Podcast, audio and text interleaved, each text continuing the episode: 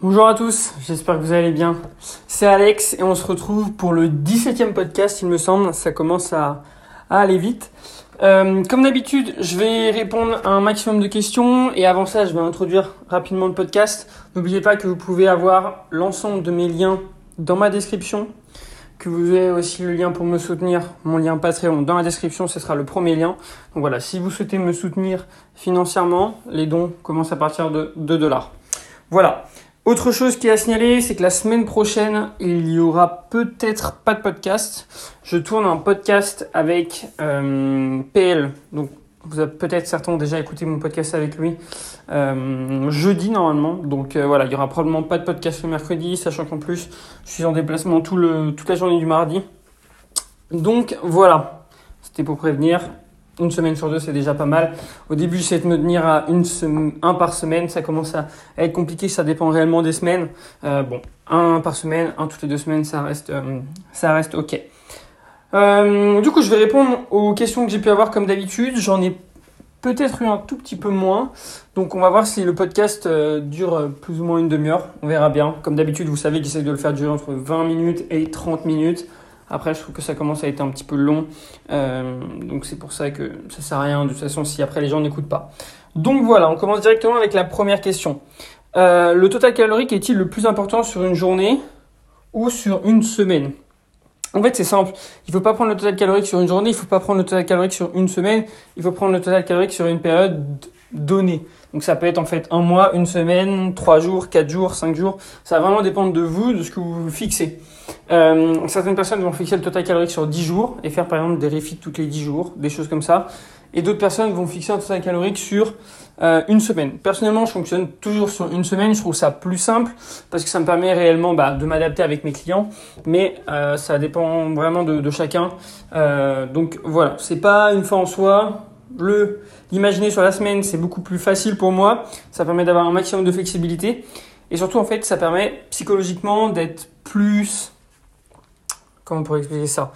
Euh, dans un meilleur mood dans le sens où si on dépasse son total calorique on sait que ok bon on va pouvoir manger plus euh, on va pouvoir manger moins sur le reste de la semaine et il y aura aucun impact. Donc voir le total calorique sur la semaine c'est vraiment bien. Sur une période donnée aussi mais la semaine ça facilite quand même bien les choses. Mais mais mais mais il y a un mais quand même. Euh, il faut aussi voir l'aspect performance.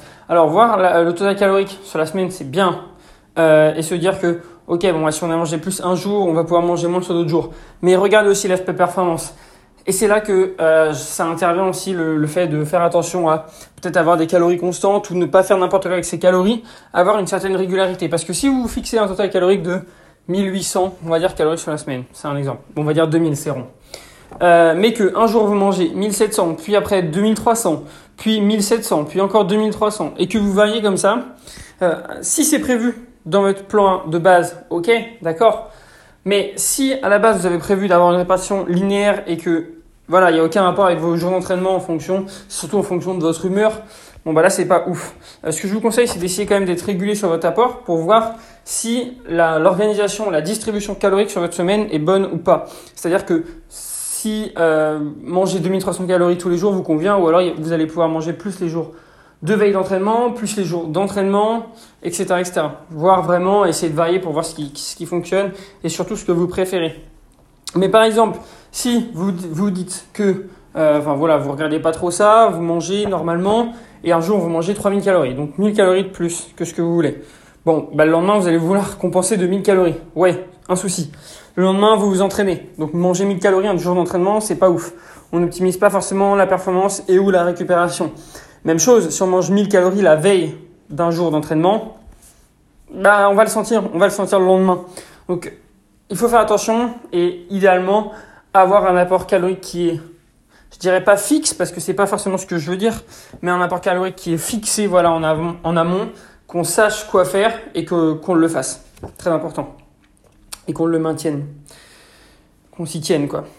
Euh, voilà, donc pour répondre à ta question, un apport calorique pour moi, je trouve que le mieux c'est sur la semaine, mais il faut aussi voir sur la journée. On ne s'arrête pas forcément qu'à la semaine. Ensuite, à partir de combien de temps les muscles commencent à fondre après l'arrêt de la musculation? C'est une question assez drôle. C'est très compliqué d'y répondre. Euh, je sais pas.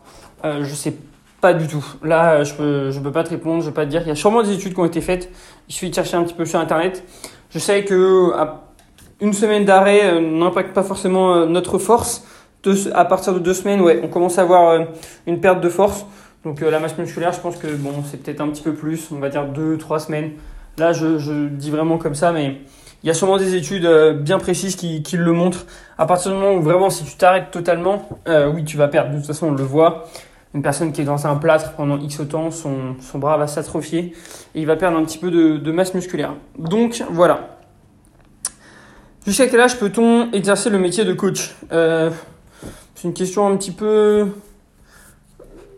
complexe, enfin non, pas forcément complexe. Je pense qu'on peut exercer le métier de coach jusqu'à la fin de sa vie pour moi. Alors ça dépend de quel domaine. Euh, coach, si tu es coach en salle, euh, tu fais du plateau musculation, alors ouais, tu peux coacher jusqu'à la fin de ta vie. Et encore, est-ce que coacher à 70 ans, c'est possible? Je ne sais pas. si tu es coach jusqu'à par exemple comment expliquer ça?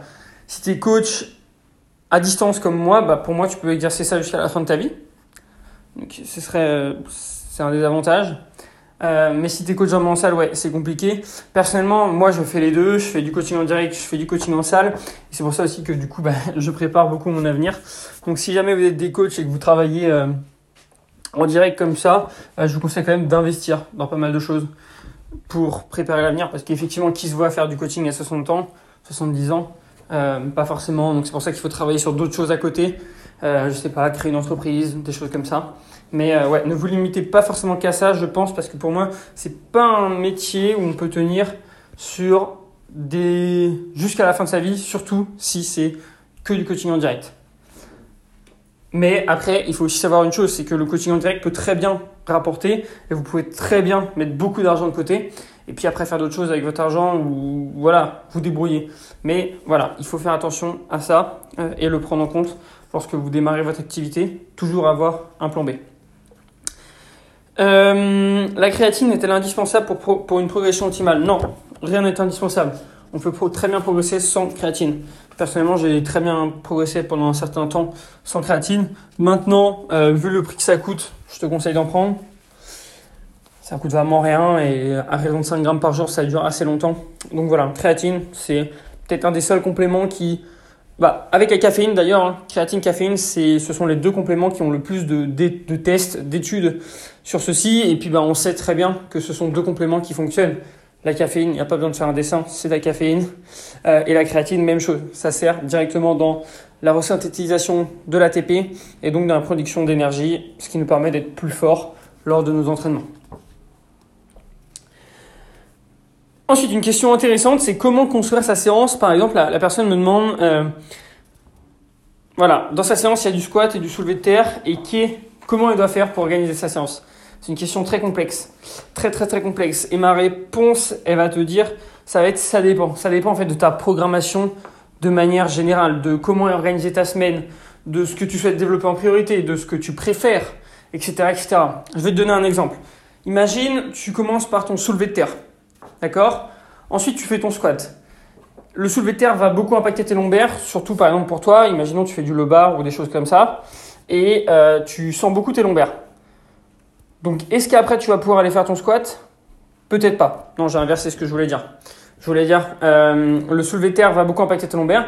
Si après tu fais du, du squat en low bar, par exemple, ou voilà, où tu sens beaucoup tes lombaires sur ton squat, peut-être pas pertinent. Et peut-être que du coup aussi tu vas, ça va t'aider, enfin, ça va te faire beaucoup ressentir tes lombaires sur ton squat, et c'est pas forcément intéressant de mettre le, terre là. Par contre, si ça te gêne pas, pourquoi pas? C'est un exemple.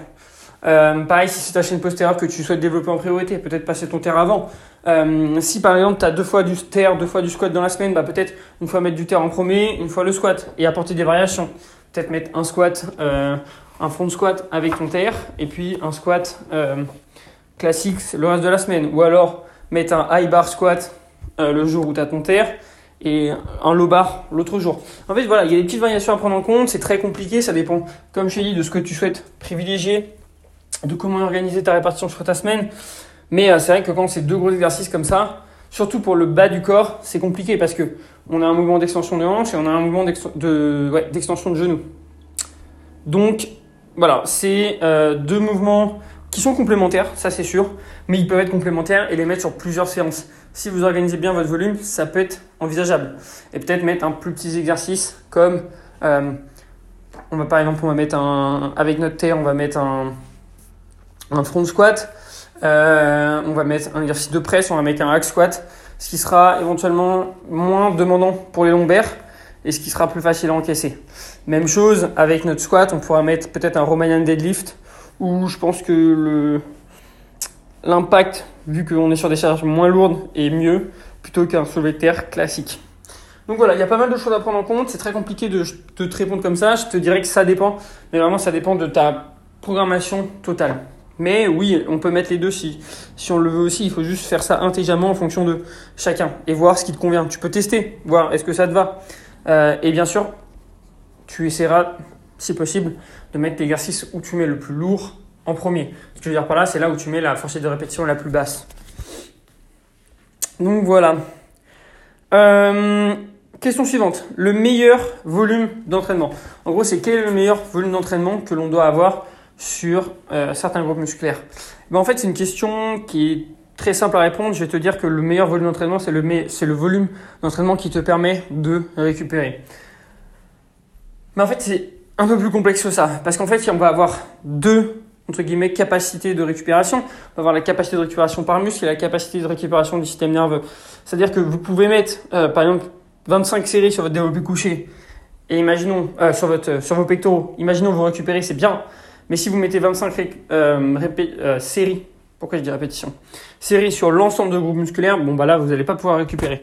Donc en fait, déjà il faut se dire qu'une chose, si on met du volume quelque part, on doit en enlever un autre endroit on a tous une capacité de volume globale sur laquelle on peut récupérer. Donc c'est notre, récupération nerveuse en fait. Et on a ensuite euh, la récupération par groupe musculaire. Donc il faut prendre les deux choses en compte. On a la récupération nerveuse et la récupération musculaire. Pour la récupération nerveuse, on voit directement de toute façon si on ne récupère pas. Fatigue permanente, euh, éventuellement on commence à avoir des douleurs, pas mal de, choses comme ça. Euh, perte d'appétit ou alors un gain d'appétit, perte de motivation. Donc ça, c'est des, choses qui font que, ok, nerveusement, il y, a, quelque chose qui ne va pas. Ensuite, la progression. Si, c'est surtout ça, en fait, le fait de, voir si on récupère. Si on progresse pas en entraînement, c'est qu'on récupère pas. Aussi simplement que ça. On doit toujours chercher cette surcharge progressive. Et on peut toujours la, chercher. Hein. Ça, c'est quelque chose qui est important. On, on, peut avoir une progression. Bon, alors peut-être qu'elle va pas se faire de semaine en semaine, au fur et à mesure. Elle va peut-être se faire de mois en mois. Mais c'est une progression. C'est quelque chose qui est important. Donc à partir du moment où vous progressez, que vous êtes capable, bah, c'est que vous récupérez bien et que vous pouvez, euh, vous pouvez euh, faire mieux. Mais il y a une autre question qui se pose aussi, c'est pourquoi aller faire plus si aujourd'hui tu arrives à progresser comme ça et que ça se passe bien? Ça c'est quelque chose qui est important. Avant d'augmenter ton volume, l'important pour moi, on a parlé je pense avec, dans le podcast avec PL, euh, c'est qu'on fixe un volume par groupe musculaire et ensuite on, on essaie de le maintenir et on l'augmente si on voit par exemple qu'il y a un souci, qu'on n'évolue pas, etc. etc. Mais à partir du moment où vous progressez sur vos gros exercices de base avec un volume fixé, bon, bah vous prenez pas forcément la tête, ne cherchez pas à changer quoi que ce soit et maintenez ça jusqu'à euh, une éventuelle stagnation. Après, il faut aussi prendre d'autres facteurs en compte comme le sommeil, l'alimentation, l'hydratation, tous les facteurs stress aussi. Euh, si vous progressez pas, mais qu'à côté vous dormez pas, vous mangez pas, vous buvez pas, et vous êtes très stressé, bon, bah c'est pas forcément un manque de, enfin, si c'est un manque de récupération par rapport à vos capacités. Donc en fait, il faudra éventuellement baisser le volume parce que vous n'êtes pas forcément dans de bonnes capacités de récupération. Et ce que vous devez vraiment prendre en compte, c'est que oui, on est tous différents pour récupérer.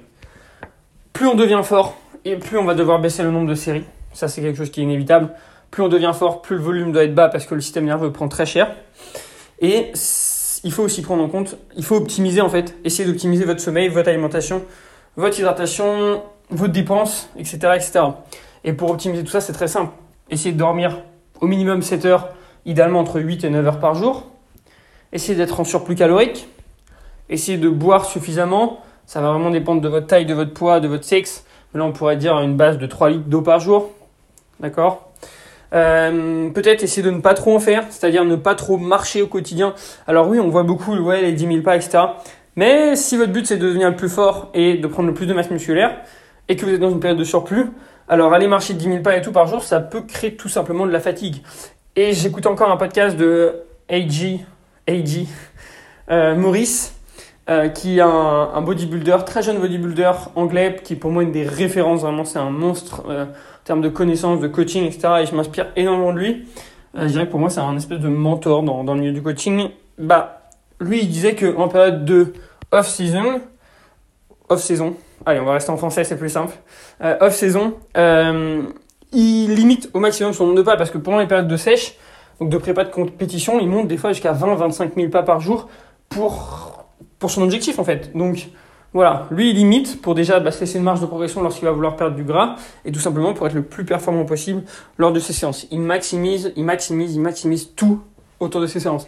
Et c'est vraiment ce que je vous conseille de faire. Si votre objectif c'est de devenir le plus musclé possible, alors c'est ce qu'il faut faire. Cependant, on revient toujours à la même chose, c'est qu'il n'y a pas que la musculation dans la vie et donc euh, on doit prendre en compte le fait qu'on a un travail, qu'on ait des des études, etc., etc. Donc la fatigue nerveuse, elle est toujours, euh, toujours présente et on peut pas être à fond comme certaines personnes le font. Moi, j'ai la chance de pouvoir organiser mon emploi du temps comme je veux, plus ou moins, euh, parce que je, travaille à mon compte, mais c'est pas forcément le cas de tout le monde. Et si ce n'est pas votre cas, priorisez d'abord, bien sûr, le reste. La musculation passe après, mais vous pouvez quand même optimiser les choses en fonction de vos contraintes. Ça, c'est quelque chose qui, est important. Donc voilà, j'ai un petit peu dérivé sur cette question. Il y a une autre question qui, d'ailleurs la rejoint, c'est faut-il un, volume minimum pour une séance pour un muscle pour que le travail soit efficace? En gros, c'est que euh, est-ce qu'il faut par exemple minimum 4 séries pour pour que les biceps réagissent? Sur une séance Et bah, je, alors je pense que c'est Vincent qui me pose cette question. Il a dû écouter peut-être le podcast de Rudy Koya où il en parle. Euh, moi, je pense que il faut plus voir le volume d'entraînement sur une période donnée. À partir du moment où on a un volume suffisant sur la semaine, ce serait pertinent. Euh, alors après, je je sais pas exactement. Je pense que Rudy non plus ne sait pas exactement. Il y a de gens qui ne savent pas exactement et il y a sûrement des réponses scientifiques, mais je pense que effectivement, euh, peut-être moi j'aime bien mettre trois séries au minimum. Après, euh, voilà, ça peut ça peut être éventuellement plus pour que les, par exemple, les biceps réagissent, on peut faire du, si on veut mettre 9 séries sur notre semaine, on peut faire 3, 3 et 3, et ce qui serait probablement le plus pertinent en termes d'hypertrophie. Et d'ailleurs, pour en revenir sur le volume, hein, on parle souvent de travailler un muscle au minimum deux fois par semaine, trois fois éventuellement sur certains groupes musculaires, si vous avez vraiment du retard, si vous souhaitez les, rattraper. Et euh, tout simplement, pourquoi Pourquoi? Il y a plein de raisons, euh, déjà pour optimiser la, synthèse des protéines, mais aussi pour une raison qui est très simple, c'est que prenez bien en compte euh, imaginons que vous aviez euh, 20 séries sur votre séance pectoraux sur vos pectoraux. Donc ça fait un gros volume. Disons que bon, après les euh, 12 premières séries, vous êtes cramé. Il vous reste 8 séries à faire. D'accord? Sur ces séries, il y a de grandes chances que vous ne soyez pas performant ou que vous ne soyez pas euh, à fond parce que vous avez la fatigue accumulée des, séries précédentes. Donc maintenant, si vous avez ce même volume de 20 séries divisé en 2, 10 et 10, par exemple, un push-pull legs qu'on répète deux fois. Alors, comme je vous l'ai dit, après 12 séries, on était cramé. Et ben là, on va faire 10 et 10 séries. Donc, il y a de grandes chances que nos 10 séries, donc les 10 premières séries, en réalité, ça change rien parce que on serait toujours dans la même mood, on serait euh, performant, etc. Mais ce serait pour les 10 séries suivantes où ce serait différent parce que on serait éventuellement cramé. Mais du coup, le fait de diviser ça par deux nous permet d'être fort. Donc aussi sur notre deuxième séance et donc éventuellement bah, si on est plus fort sur nos séries longues et moyennes, eh ben on prend éventuellement plus de masse musculaire. Donc c'est pour ça, c'est un petit peu pour ça que c'est bien aussi de diviser son volume. Après, il faut prendre en compte des choses. Aussi, c'est le temps de récupération entre les séances, bien organiser son volume, etc., etc. Mais euh, c'est pour ça que je conseille au minimum souvent. D'ailleurs, je fais travailler chaque groupe musculaire deux fois dans la semaine, euh, même trois fois, suivant certains certains profils. Euh, ensuite, comment adapter son training lorsque l'on a une hernie, des douleurs au dos? Là aussi, c'est une question assez intéressante puisque peut-être que certains, certaines personnes le savent, je me suis fait très mal au dos euh, il y a quelques mois. Euh, et donc par rapport à ça, en fait, on peut très bien, ça c'est l'avantage de la musculation, c'est s'entraîner lorsque l'on a des douleurs au dos. Il faut juste pas être têtu et ne pas revenir sur les exercices qui nous provoquent des douleurs il faut se déterminer en amont les exercices qui pourraient être mauvais pour notre dos. Donc tous les exercices, on va dire tenir une posture, vont être pas forcément très bons. Donc dans ces cas-là, ce que je vous conseille, et vous allez voir c'est très frustrant, hein, c'est, euh, bon, déjà, on va noter que vos séances dos, euh, pull et vos séances euh, jambes vont être beaucoup moins fun. J'ai expérimenté pendant quelques mois. c'est beaucoup, beaucoup, beaucoup moins fun. Mais voilà, après, il y a toujours moyen de s'organiser, de, faire des adaptations, des choses comme ça. Mais sinon, ce que je vous conseille, c'est tout simplement de ne pas avoir de, de rowing buste penché, par exemple, pour le dos. Hein, ça, c'est important. Vous ne pourrez pas du tout en faire. Euh, et pour le, bas du corps, c'est éventuellement tout ce qui va être squat, soulevé de terre, etc., etc. Là aussi, on évite. Euh, et la meilleure des choses, c'est de tester, voir éventuellement quel exercice vous provoque des gènes, des éventuelles douleurs.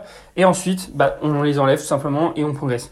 On peut très bien progresser sur le bas du corps en faisant par exemple des, squats, des fentes aux haltères pour pas avoir de, de charge sur le dos, euh, du bulgarian split squat, des choses comme ça, du light curl, du leg extension, qui vont faire que vous n'allez pas forcément euh, avoir de douleur et vous allez pouvoir progresser. Et à partir du moment où vous avez une surcharge progressive sur des groupes musculaires comme ça, bah, c'est le mieux. Et n'allez pas mettre pas lourd sur un exercice parce que vous avez mal, il n'y a aucun intérêt. Je l'ai déjà répété plusieurs fois.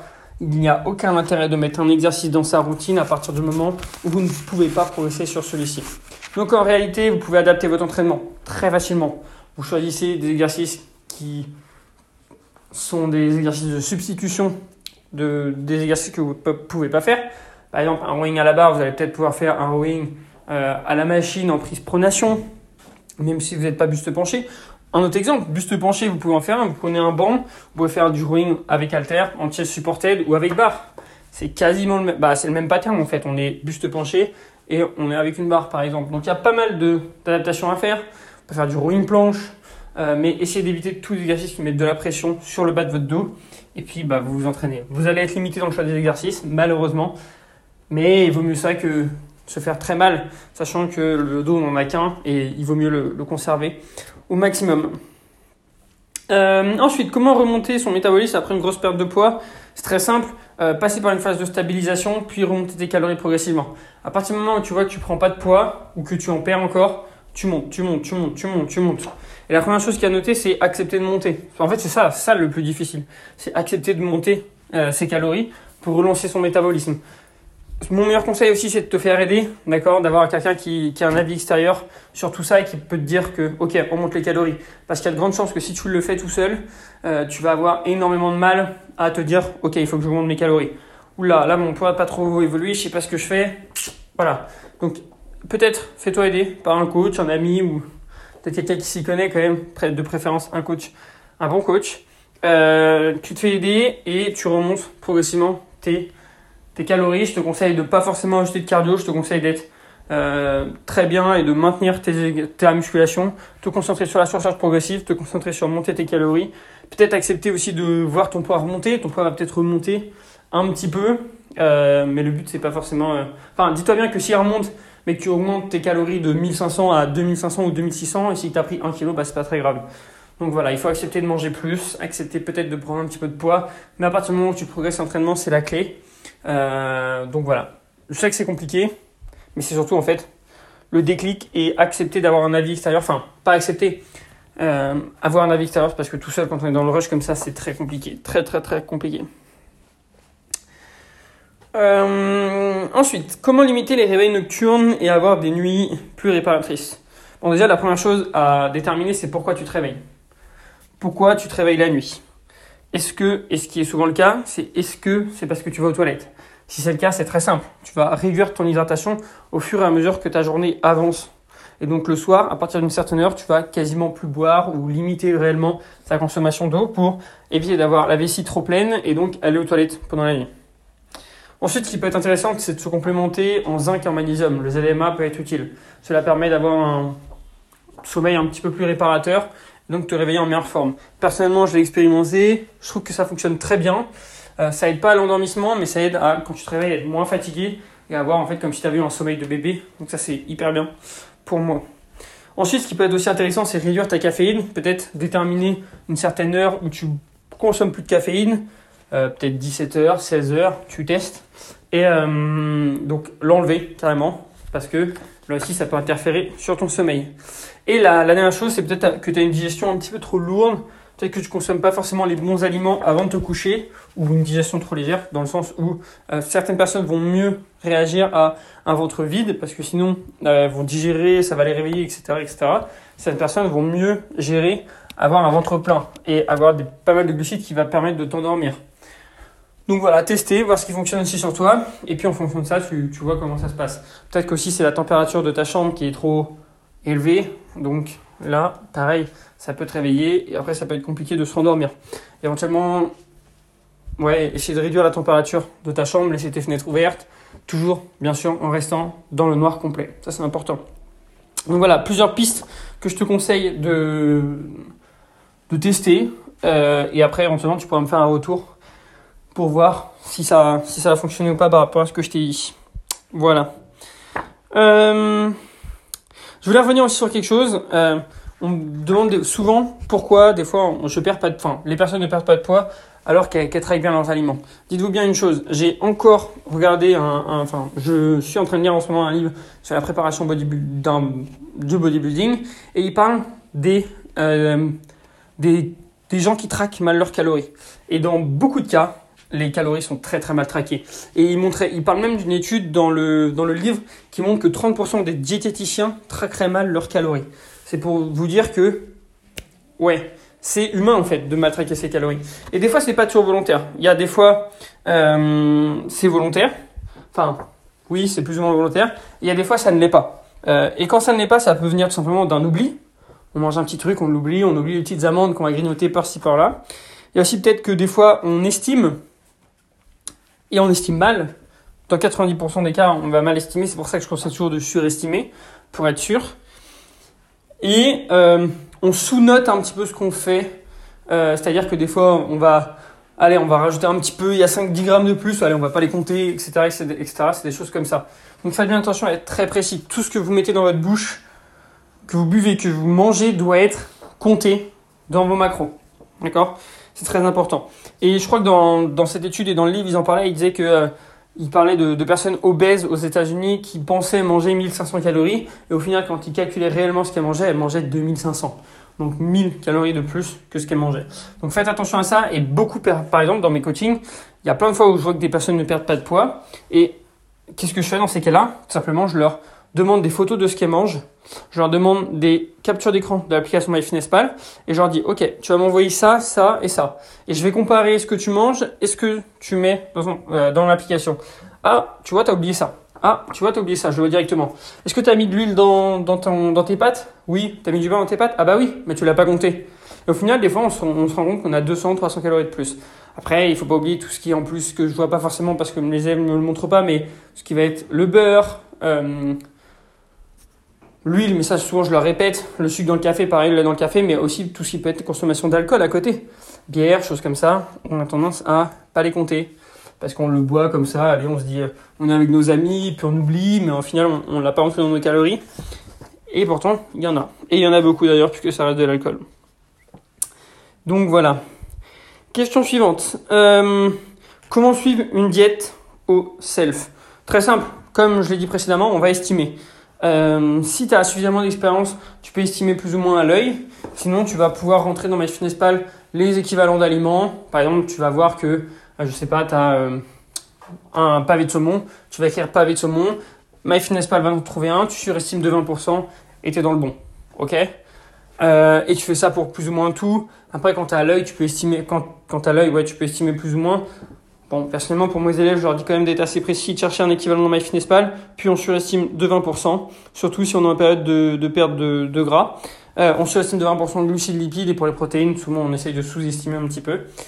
Euh, et puis voilà, c'est pas très grave. Hein. Le plus important, c'est d'être, comme je dis à chaque fin, comme je dis dans mon dernier podcast, c'est d'être régulier dans son irrégularité. Donc si tu es irrégulière dans le fait que tu manges au self, et bah tant que tu es régulière dans plus ou moins les choix que tu fais, il y aura aucun souci et que tu comptes plus ou moins à chaque fois les mêmes quantités en termes de glucides. Et ce que tu peux faire éventuellement là aussi, c'est au fur et à mesure, quand tu t'entraînes chez toi, ça c'est quelque chose aussi qui est bien euh, pour, euh, pour vous entraîner à traquer, c'est que vous allez mettre une quantité de riz, par exemple, cru, euh, non, une quantité de riz dans votre assiette.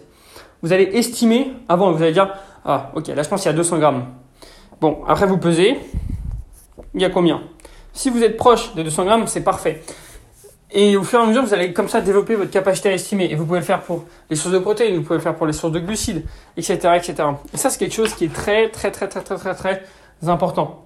Euh, donc, je vous invite à le faire. C'est faire une petite estimation avant, à l'œil, puis peser, vérifier, comparer. Et en fonction de ça, vous allez développer des capacités. Sachant que après, ça va vous permettre éventuellement de pas traquer, d'être moins précis au fur et à mesure, ce qui peut être intéressant. Mais on passera toujours par des phases où on retraque parce que notre capacité à estimer, etc. Euh, elle n'est pas infinie et souvent, même comme, Eric Helms, il le dit, hein, au bout de quelques mois, bon, on a tendance à moins bien estimer. Du coup, il vaut mieux repartir sur une phase où on estime pour, pour réapprendre un petit peu tout ça, ou se mettre à jour plutôt. Donc voilà, ça aussi, quelque chose qui est intéressant. Euh, de mettre en place, surtout quand on souhaite passer par euh, de moins en moins de, tracking éventuellement. Hmm. Ah, et n'oubliez pas, si vous mangez à l'extérieur, dans 90% des cas, ils rajoutent de l'huile dedans ou du beurre, etc. etc. Donc rajoutez éventuellement 5-10 grammes de lipides lorsque vous mangez à l'extérieur. En fonction de la tête qu'a votre assiette, si ça brille partout, bon bah rajoutez plus de lipides. Dernière question avant de terminer. Euh, le jeûne long, 30 ou 40 jours, en prise de muscle plus perte de poids, est-ce que c'est compatible? Bon, bah clairement non. Hein. Euh, tu n'auras rien du tout, tu vas juste tout perdre. Tes muscles, ton glycogène, ta flotte, tout. Euh, ne pas faire ça. Si votre objectif c'est de devenir musclé, ne pas faire ça. C'est pas pour rien que les bodybuilders sont, mangent beaucoup et qui sont très musclés. Aussi simplement que ça. Alors oui, tu seras sec, hein, tu vas perdre du gras, mais tu n'auras pas de muscle aussi, tu vas perdre énormément de muscles. Donc voilà. Euh, bon, on arrive à la fin de, ce podcast numéro 17, il me semble. Comme d'habitude, je vous renvoie vers, mes liens dans la description. Mon site internet, mon Instagram, mon Facebook, ainsi que le lien Patreon pour me soutenir financièrement. Euh, moi, je vous dis à la semaine prochaine, où on se retrouvera pour un... Non, pour... Ah, dans deux semaines, pardon. On se retrouvera pour un nouveau podcast, normalement, avec PL. Je réfléchis déjà à de nouveaux invités. J'ai probablement un nouvel invité qui va arriver la semaine suivante ou dans deux semaines encore après. Euh, mais je garde un petit peu la surprise. Voilà. Je vous souhaite à tous une très bonne semaine et on se retrouve dans une ou deux semaines. Salut